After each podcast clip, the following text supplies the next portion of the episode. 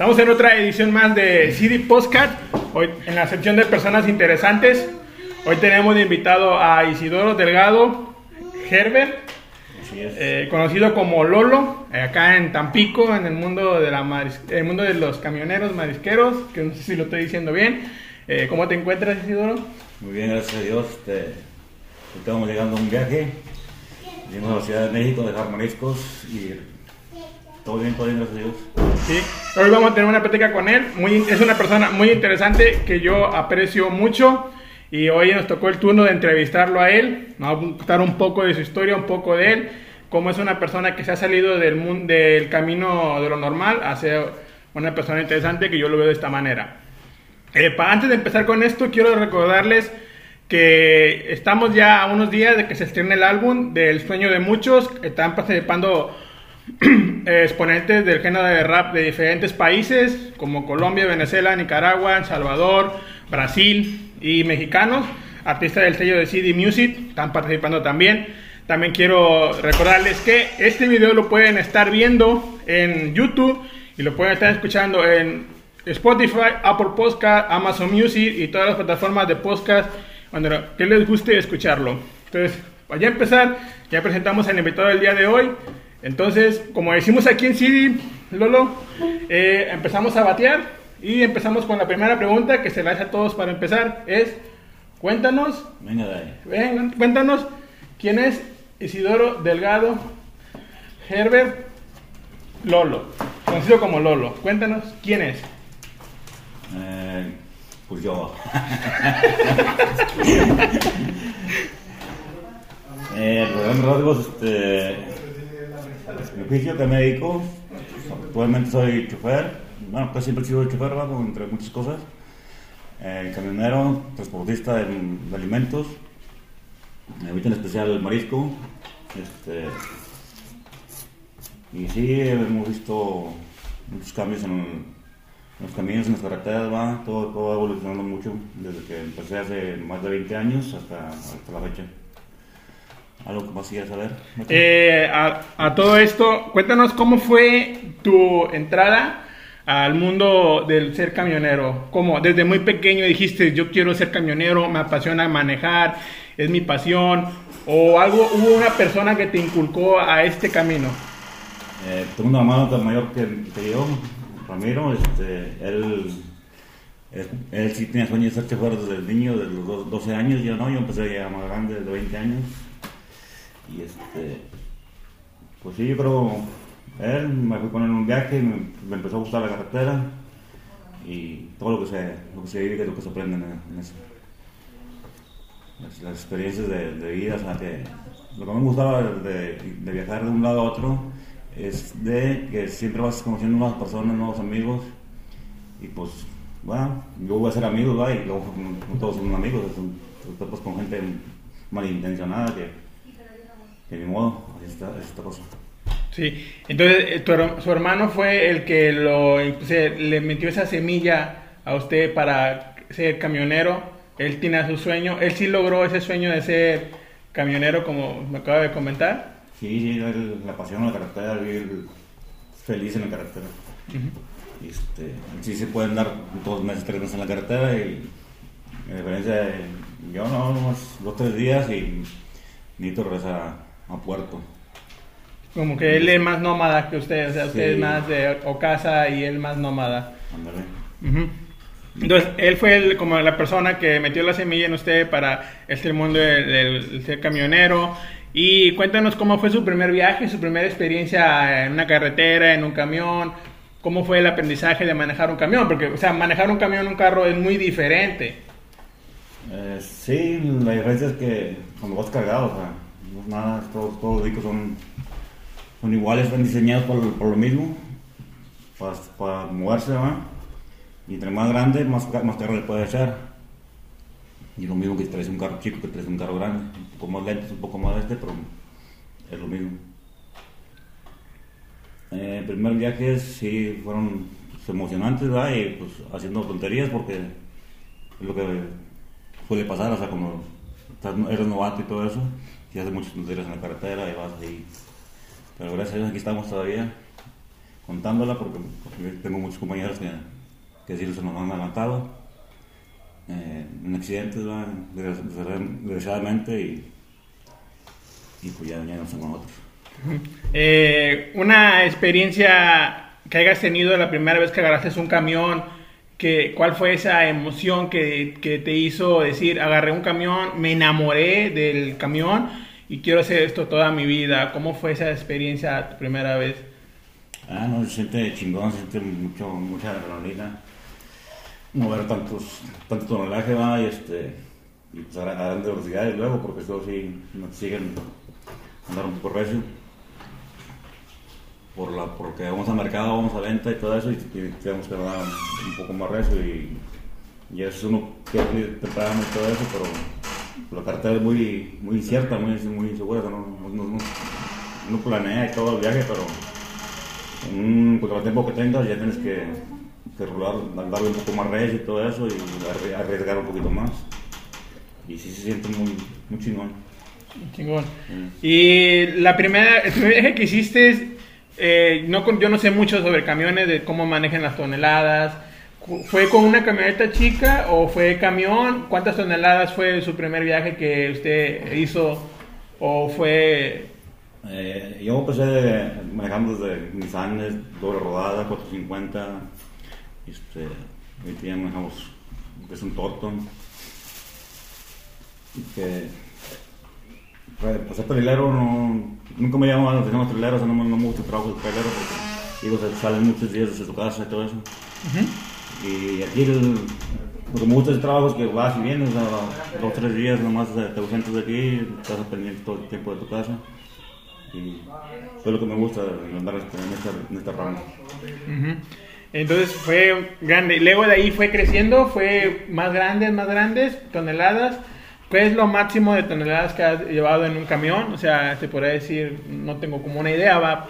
Y hay mucha gente que está escuchando esto, o sea, no tiene una idea de cómo es el viaje de... eh, un trailero a un camionero es muy diferente. Es algo muy distinto. Entonces, eh, ¿qué tantas toneladas se manejan los camiones como los que tú mueves, manejas? Este, hasta 20 toneladas, 20, 25 toneladas, le podemos meter un, un torto que lo manejamos. Y este, manejamos este tipo de vehículos porque como entramos a un lugar muy pequeño allá donde descargamos, no, no nos permite manejar un remolque. Este, sería muy, muy complicado y el, el- pues traemos camiones chicos porque es- es- eso es lo que nos, pide o sea, lo que más nos, acomoda para, para el trabajo que nosotros hacemos. Como entramos en un mercado, te digo, casi la mayoría son. Milán más que somos de camioneta o, o tortoneros. Nada más. El, el- el camión Torton, eh, ¿cómo es para las personas como yo, que no, no, no, no sé qué es un camión Torton, un tortonero? Para las personas que están escuchando este podcast, eh, ¿cómo es un, cam- un camión Torton? ¿Es por, se dice por toneladas, por el modelo, por el tipo de camión o por el tipo de carga que lleva? Aquí el camión es el camioncito como de transportes. Hay rabones que son los que traen un solo eje y los tortos son los que traen doble eje. Eso es lo que nosotros manejamos. Y acá se hacen lo que son tractos de tractos remolques. Esos se hacen, se cortan y se hacen, se hacen torto. O sea, prácticamente traes un camión grande, pues, no es un trailer, pero, pero hecho en torto. En una sola pieza, no, no traes un, remolque. Por eso se le llama Torton. Pues se llama torto. Ok, ¿y el Torton tiene un límite de toneladas o tiene... Eh, Sí. puede ponérsele a varios así? No, si tienen su límite de toneladas, por eso el rabón nomás puede echarle hasta 2 toneladas y en el torto sí le pueden meter hasta 20 toneladas. Depende, pero pues aquí en México ya es que le metemos hasta más. Sí, sí. 25, 28 toneladas. Entonces- bien, bien me lo mueve. El, el proceso de, de llenar, o sea, eres camionero, eh, tú llegas con tu camión al área donde te van a cargar para llevar el, el producto que te cargan, que es marisco, ¿va? Entonces, ¿cómo es el proceso desde que llegas, te empiezan a llenar el camión hasta tu destino? O sea, ¿cómo, cómo va avanzando ese proceso? Eh, pues, aquí, este, pues, a lo mejor ahora va, ahí se ponen a trabajar las señoras que van a, a maquilar el producto. Se, también tienen las hieleras y recogen, depende de lo que vayas a llevar, sea pescado, sea camarón y todo eso. Y ya te lo van cargando camión. Ahí mismo la hielera y es- ya sales y ya vas, vas y entregas en el mercado. Ahorita me ha tocado ir por México, pero luego vas a otro lado, a Veracruz, Guadalajara, Monterrey. Y este, por lo regular, por lugar, vamos a entregar, pero a veces hay que ir a recoger congelado a otras plantas.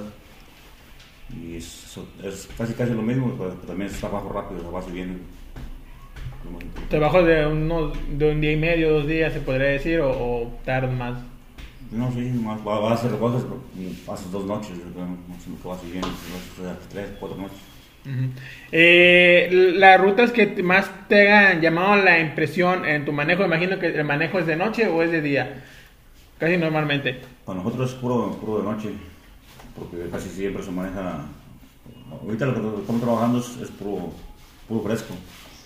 Va todo helado, no va congelado y, y tienes que llegar a destino en, más en el transcurso de la noche. Por eso es que la, la urgencia de, de llegar temprano. La noche se presta porque pues, no hay tráfico, están las carreteras solas y todo por el estilo, por eso manejan de noche. Y llegas a la venta ya En la mañana. Y el el- la distancia que es, ¿cuánto tiempo se la hacen? Porque hay, yo he escuchado leyendas urbanas, se podría decir, entre los camioneros conocidos que tengo, que se hacen hasta 5 horas o 4 horas manejando de los recios que van. Actualmente sí, porque ya las autopistas han, han sido muy. han acortado las distancias, ¿no? Y si nos han- podemos hacer hasta 5 horas, ya, ya de- desde aquí del puerto hasta, hasta la Ciudad de México y hasta el mercado. Casi 4 horas te pones allá en la entrada de México y ya en lo que entras, una hora, media hora estás en, para atravesar todo- toda la capital. Y, este, y antes sí era muy diferente porque tenías que, los caminos eran más, eran sierras ah, y hay más tráfico, más topes, pasas por volados y ya, ya es más libre. más esto. Ujú. Y a todo esto, eh, un viaje que hayas tenido que te haya llamado mucho, te haya impactado mucho a tu persona o que te haya hecho pensar de una manera diferente después de ese viaje, un acontecimiento que haya pasado. Pues todos los días estás a empezar diferente y vas, este... Pues sí, siempre vas con la bendición de Dios y... Y si viajes... Y si no te aburres, siempre el mismo tramo, siempre la misma carretera, pues todos, los viajes son diferentes y, así pasa. tan solo el clima a veces lo agarras bien bonito, ¿no? no hay nada. Y luego hay viajes que te llueve desde que sales hasta que llegas y regresas igual. Hay mucha neblina y todo eso. Y este. A mí en particular, la autopista no me gustan tanto, me, me- me gustaba más por la, sierra porque, no sé, me- me relajaba más y como que disfrutaba más el viaje porque era más, más lento, más, mejor paisaje y todo eso. Ibas disfrutando el paisaje de noche, porque imagino que eh, las, como acabas de comentar, eran barrancos, han de ver de una manera diferente en el día que en la noche. Sí, sí. Y eso te, te- te mantiene despierto, porque no Sí. hace de que te duermas cuando es una, una autopista, no sé, nunca he manejado un camión de noche. Me imagino que te, te trae más vivo. Sí, no, si la autopista es tediosa, es- te aburre. Bueno, a mí me aburre. Y por acá, por la sierra, pues no sigas viendo y, y noches así nubladas y todo eso. A veces, cuando no conoce uno y vas las primeras veces, dices, ay, era qué bonito lago. ¿Y cuál lago? Es, se pasan entre las sierras y es por neblina. Que se ve, que te engaña, así Sí, como que te si fuera- engañas y ya cuando pasas de día o te llega a pasar de día un, un día, ya ves, ah, cabrón, se quita un lago, ¿cuál, cuál lago? Es, un, es, entre las nubes y todo eso. Es lo que me gustaba a mí de la sierra. Y trabajar la sierra, no sé, me, me gustaba más. Eh, a todo esto, eh, me imagino que tú como un camionero has vivido experiencias de accidentes, a veces muy trágicas. Eh, ¿Te ha tocado vivir una a ti en persona que tú digas, me, o sea, choqué, pasó por todo esto? Sí, fíjate, me han pasado varios accidentes, gracias a Dios aquí estamos y gracias a Dios nunca, nunca he, tenido la suerte de nunca quitar la vida a ningún, muy semejante y estuve en con por eso. Y lo que más le pido a Dios es que, no puse daño a, a mi paso. Este, que me lleve con destino y me hacer todo, todo bien. Y, pero, o sea, has, has pasado por accidentes que tú, Ah, di- sí, tú digas, oh, dice, estoy vivo por obra de Dios, por milagro de Dios, pero yo ya, yo ya no debía de estar aquí, o sea, Ah, no, sí, una, una vez en México me choqué con un, carro, se me atravesó un semáforo y este, me hizo dar vueltas la, la camioneta. la- Llevo una camioneta 350, le di vueltas y me dio un semáforo y todo. Porque la camioneta salió volando por arriba y cayó de, con los llantas hacia arriba. Y esa vez ya, pues ya me habíamos detenido, ah, lo que dieron los responsabilidades y todo eso, ya. Y ya estuve todo el día ahí detenido y ya en la noche ya no, no pues ya y me han comprobado que, que yo no tenía la, la culpa, ya me dejaron salir, pero sí los, o sea, el ministerial creo que eran judiciales ahí, y me decían, ya dime el chile, ¿a quién le, a reza? ¿Al Dios o al diablo? Dice, porque no mames, pinche que te ocho, esas trizas, dice, y tú mira, ni un rasguño, ni nada, pues, estoy con Dios. Así es, es una anécdota que me han pasado, así. y, y- y tú, a tu punto de vista, como me acaba de decir que te dijeron los ministeriales, policías, ¿a quién le rezas? Mm. ¿Tú crees que no deberías estar, o sea, es por ese accidente crees que fue un milagro de Dios, o sea, estar aquí hoy presente? No, sí, hasta, y hasta, Porque- sentí, hasta sentí que me, me, me abrazado y todo eso, porque la camioneta dio vueltas, pues, yo no di vueltas, yo que caí parado en el capacete de la camioneta, al revés. O sea, ca- cayó llantas para arriba cayó- y tú caíste de pie, o sea, y, yo, y yo quedé parado en el capacete, en el asiento arriba de mí. Yo, la camioneta giró, pero yo no. como la camioneta giró alrededor de, de ti, Sí, o sea, yo quedé así, la camioneta dio vueltas así, con los dientes por arriba. sí, y tú quedaste, da cuenta que yo estoy aquí, Este- la camioneta gira y tú quedas en esta posición. Sí, me da cuenta que yo quedé en el aire y como no había el cinturón de seguridad esa vez, quedé en el, en el, en el capacete, pero en el lado de los llantes. O sea, el, más, bueno, me da cuenta que yo como sentí que hasta sentí que me es una anécdota que, escalofríos me da así de que, ah, sí me andan cuidando. Y ah, es que esas son las historias que, que me gustan porque no tienen explicación. Para mí, a mi punto de vista no tienen explicación. Son bendiciones de Dios, son milagros de Dios. Pero tú dices que sentías que te abrazaban. Sí, sentí que me abrazaron. Pero, ¿qué sentías? ¿Una persona, una fuerza o algo inexplicable cuando sentías que te abrazaban? ¿Y, y tú eras consciente de lo que estaba pasando a tu alrededor? ¿O, o, o no eras consciente de lo que estaba pasando a tu alrededor? En, es- en ese momento que fue ese accidente, todo dio vueltas. Que todo pasa bien rápido. yo llego, llego al, al semáforo y era una calle bien, bien ancha, una avenida bien ancha. Entonces yo, era en la madrugada, eh, yo tenía preferencia. Y luego que viene un taxi, y el- o sea, así, luego que viene el taxi, y veo que el taxi se para, y es lo único que vi. Y ya volteé por el otro lado, ya, ya, pues ya dejo que se llegue la marca de la, camioneta, y llegaría como unos 50 kilómetros por ahí. Y en eso ya veo, siento resplandor así del otro lado y ya no me le hago así y el carro me choca y yo me doy vuelta así completo. Y, y fue algo así tan rápido, digo, sin, no me dio chance de, me voy a agarrar o algo así. Ya cuando acordé, pues ¿y qué onda? Ya te bajo el vidrio, porque hacía frío, bajo el vidrio que me salgo y pues dando, esto va a explotar todo eso. Pues ya analizando eso, y por cómo quedé yo, o sea, parado en el otro lado. y sí, yo sentí que, pues, ¿qué onda? Y iba solo a ver. Y dio vuelta, te bajaste, apagaste el vídeo, te saliste. ¿Y qué sentiste? O sea, te quedaste en shock. Mucha gente se queda en shock. eh, otras se quedan pensando, ¿qué pasó aquí? Sí. Y, y- o muchos pierden ese, ese lapso de memoria, esos segundos, minutos que pasa ese accidente.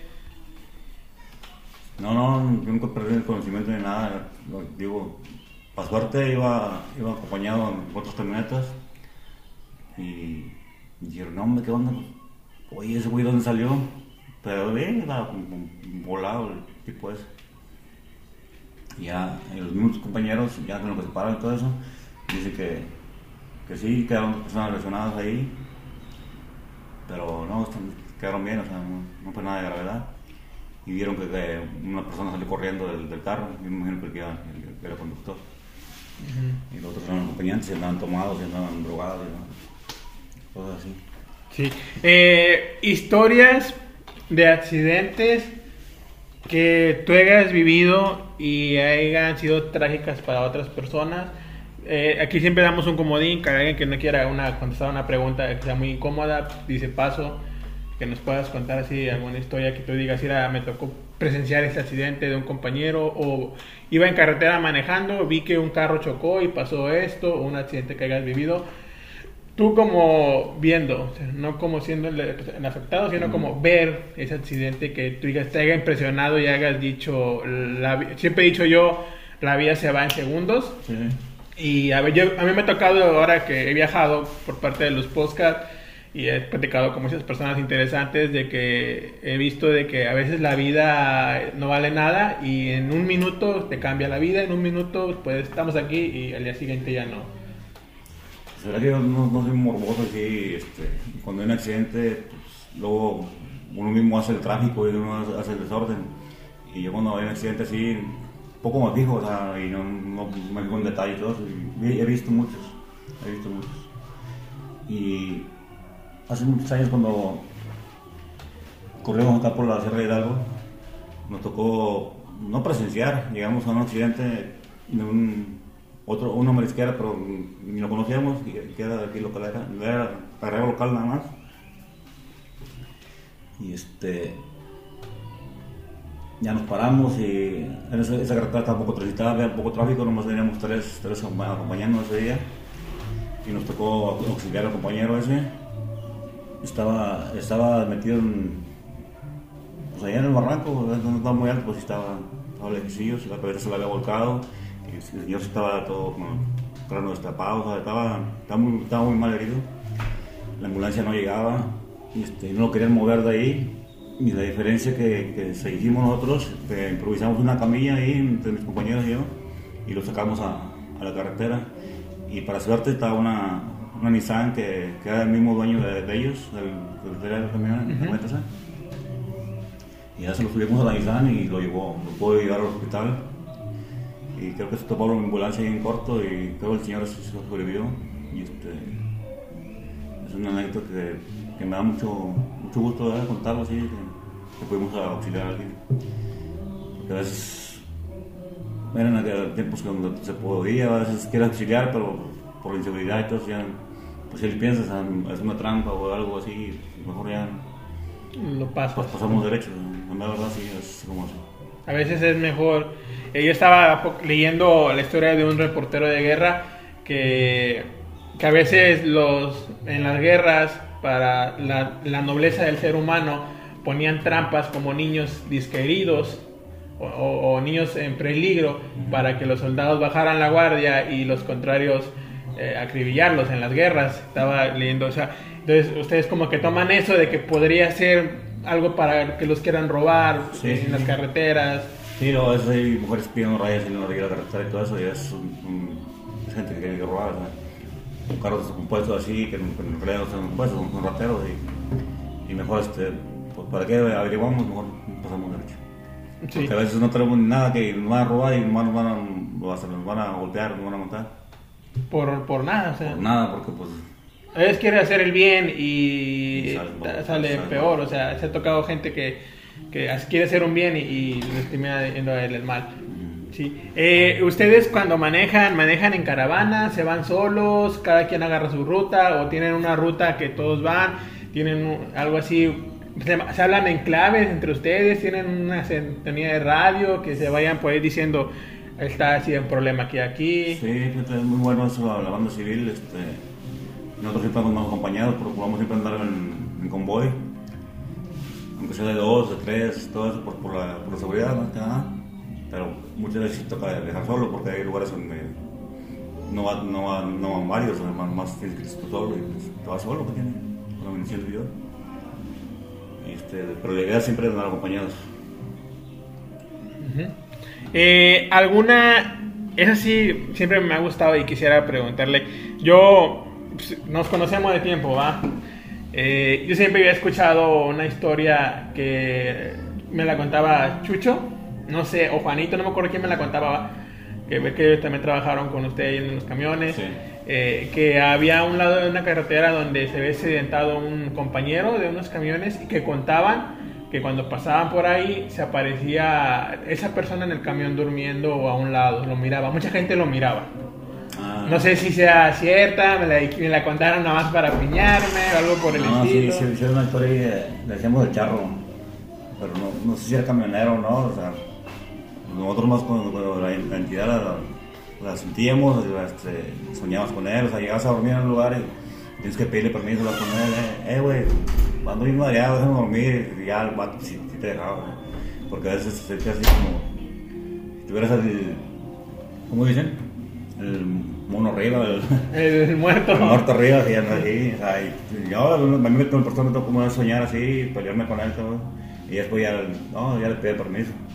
Y había un lugar donde un restaurante, una cachimba. Nos paramos todos a comer, incrustado bien en la sierra. Y este, era un lugar que él, yo creo que por ahí vivía o por ahí siempre transitaba, porque ahí siempre estaba. Había, había compañeros que sí lo veían así, que, que a veces iba la luz ahí, en esa cachimba caían hasta rayos y todo eso, y cosas muy, así, muy, muy impactantes que dices, ah. ¿Alguna experiencia? Esa es una. eh, esta es la pregunta que siempre le quiero hacer a las personas, así que tienen un trabajo muy. mm, es decir, muy diferente al convencional, como camionero que trabajan de noche. ¿Alguna historia paranormal que te haya tocado pasar, independiente de la que me acabas de contar, en un viaje? O que una persona cercana a usted le te haga- ya sabes que tal lugar pasa eso. Porque ya sabes que hay, hay muchas leyendas en las carreteras, que la, la- la la curva del diablo, que ahí se aparece la llorona y que un montón de leyendas, que las brujas y, Sí, y sí. todo eso, ¿ah? Sí, haber, y hay compañeros que sí, tienen la facultad para verlo, y a mí, digo, en lo personal, no. Mm, Sí recuerdo que hace muchos años, cuando yo todavía no manejaba, vivía con un- otro chofer, apenas ya estaba empezando, y este. Y sí salimos de una curva y vimos un. como una señora así, pero flotando. Flota- sí. Sí, sí, como, eh, como que punto así, y ya salimos de la curva y, y vamos viendo acá. Pero así hicimos, ah, no, no, mira, mira, no, mira. No, no, O sea, sí, o sea, pero chinga, y yo no le vi los pies y tú no, pues tampoco, eh, está mal. No, nada más, y. O sea, que vimos así algo más. Porque sí, me ha tocado ver una persona disfrazada de diablo con un vestimenta tan bonito así. Que te, te pone así, porque, es la madrugada, 2, 3 de la mañana y vas tú solo en la carretera y vas con compañeros, va, pero van atrás. Y vas, ah, cabrón, salgo y, cabrón, ese güey. Un chaparrito con una vestimenta así roja, bien bonita, así bien llamativa. Ah, cabrón.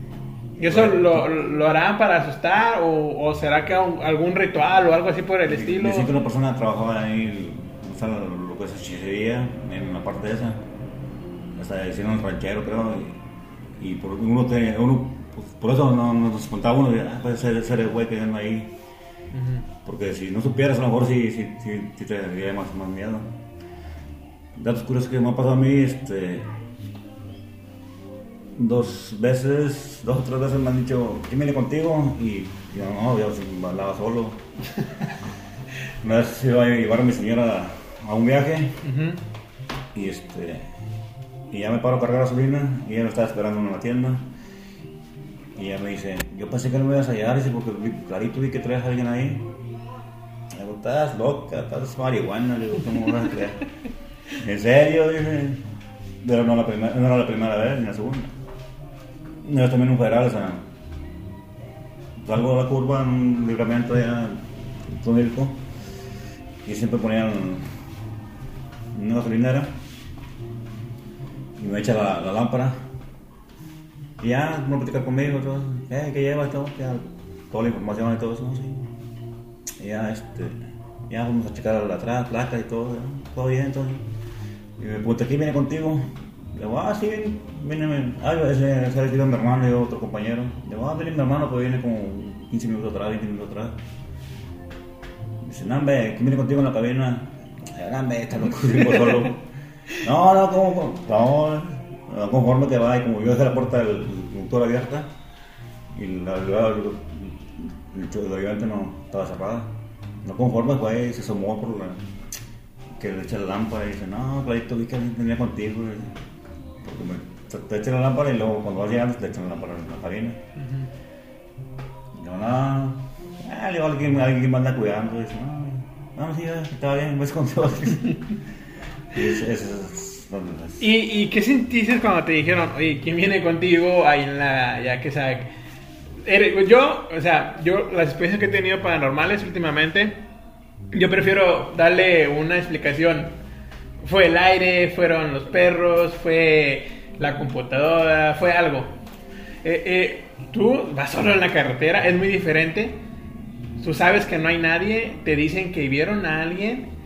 ¿Qué, qué piensas? ¿Piensas así, como me dice la psicóloga, cuando te enojes, cuenta hasta el 10, multiplica 5 mil por 10 millones? O, ¿O eres de los que estás probado psicológicamente y dices, ¿sabes qué? Yo vengo solo, mm, no, no hay nada. Sí, es, es, más que nada eso, o sea, y gracias a Dios me considero un hombre de fe y siempre tomo, tomo las cosas por, la buena y desgraciadamente yo perdí a mi papá cuando yo tenía 12 años y yo siempre tenido la idea que él siempre me anda cuidando y yo, yo sentía así, ah, mi papá y mi mamá, porque era el único que me había fallecido en ese entonces. Y esto dije, no, pues a ser mi papá, ¿qué más? Igual, igual. No, sí. Y esa camioneta que digo, Gerardo dijo eso, fue la que me accidenté. Entonces, no, no ese viaje va, pero fue en esa camioneta. Fue en esas ese- camionetas. En ese año. Y creo que en esa misma camioneta cuando mi esposa vio a la persona también. E-, Esa camioneta ya traía algo, ya Sí. sí. Yo, yo creo que era algo, sí, sí, porque la camioneta ya no la agarré nueva, la, la agarré ya dentro de los otros, los otros choferes. Pues, no sabes qué traen ahí. Y ahorita, fíjate, eh, me acabas de comentar que tú siempre habías dicho su papá es el que me cuida en los viajes. Ahorita tuve una yunyungante de que a lo mejor la persona, usted sintió que lo abrazaron, cuando tuve el accidente, a lo mejor Sí. usted cree que haya sido su papá o haya sido otro poder divino, se podría Mi decir. papá o, o alguien enviado a Dios, ¿sabes? O sea, es lo más lógico, ¿sabes? lo que yo pienso. ¿sí? Y pues es lo más sano que puede pensar uno, ¿para qué- ¿por qué te pones a pensar malas cosas? Es, es, es lo que te hace la fe. Eh, aquí siempre hacemos como que una pregunta así muy especial. Eh, usted que ha vivido experiencias como paranormales, no paranormales, en accidentes, lo que me pueda platicar, ¿qué le ha dejado de enseñanza en la vida, todo lo que ha vivido en su trabajo, qué le ha enseñado que hoy en día usted valore un poco más la vida o pueda decir, por esto que he vivido, por este camino que he tenido de mi trabajo, pienso de esta manera y creo que es una lo que he vivido, lo que he pasado es algo bueno y me ha ayudado en mi vida hasta el día de hoy.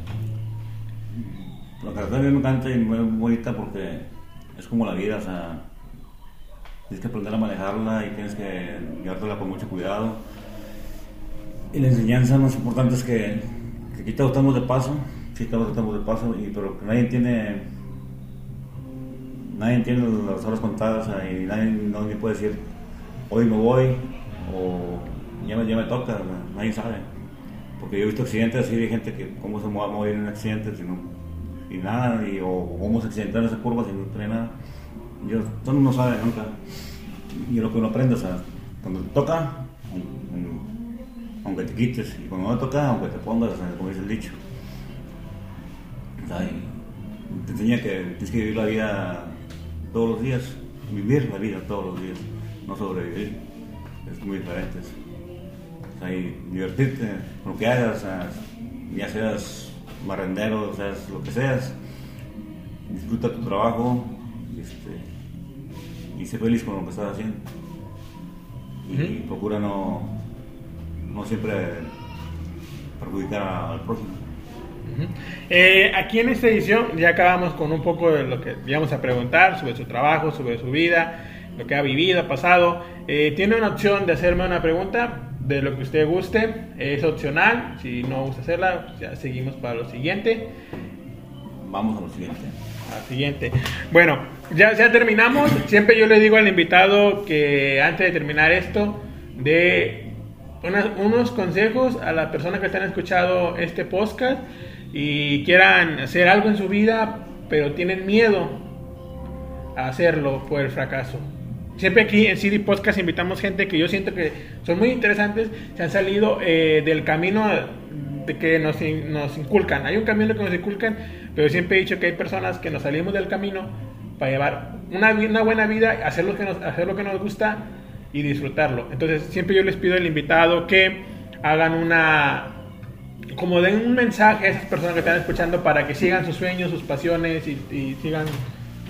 Sí, como te digo, o sea, a mí la carretera me encanta y todo eso porque yo lo hago como el día a día de la vida, o sea, tienes que aprender a manejarla, tienes que,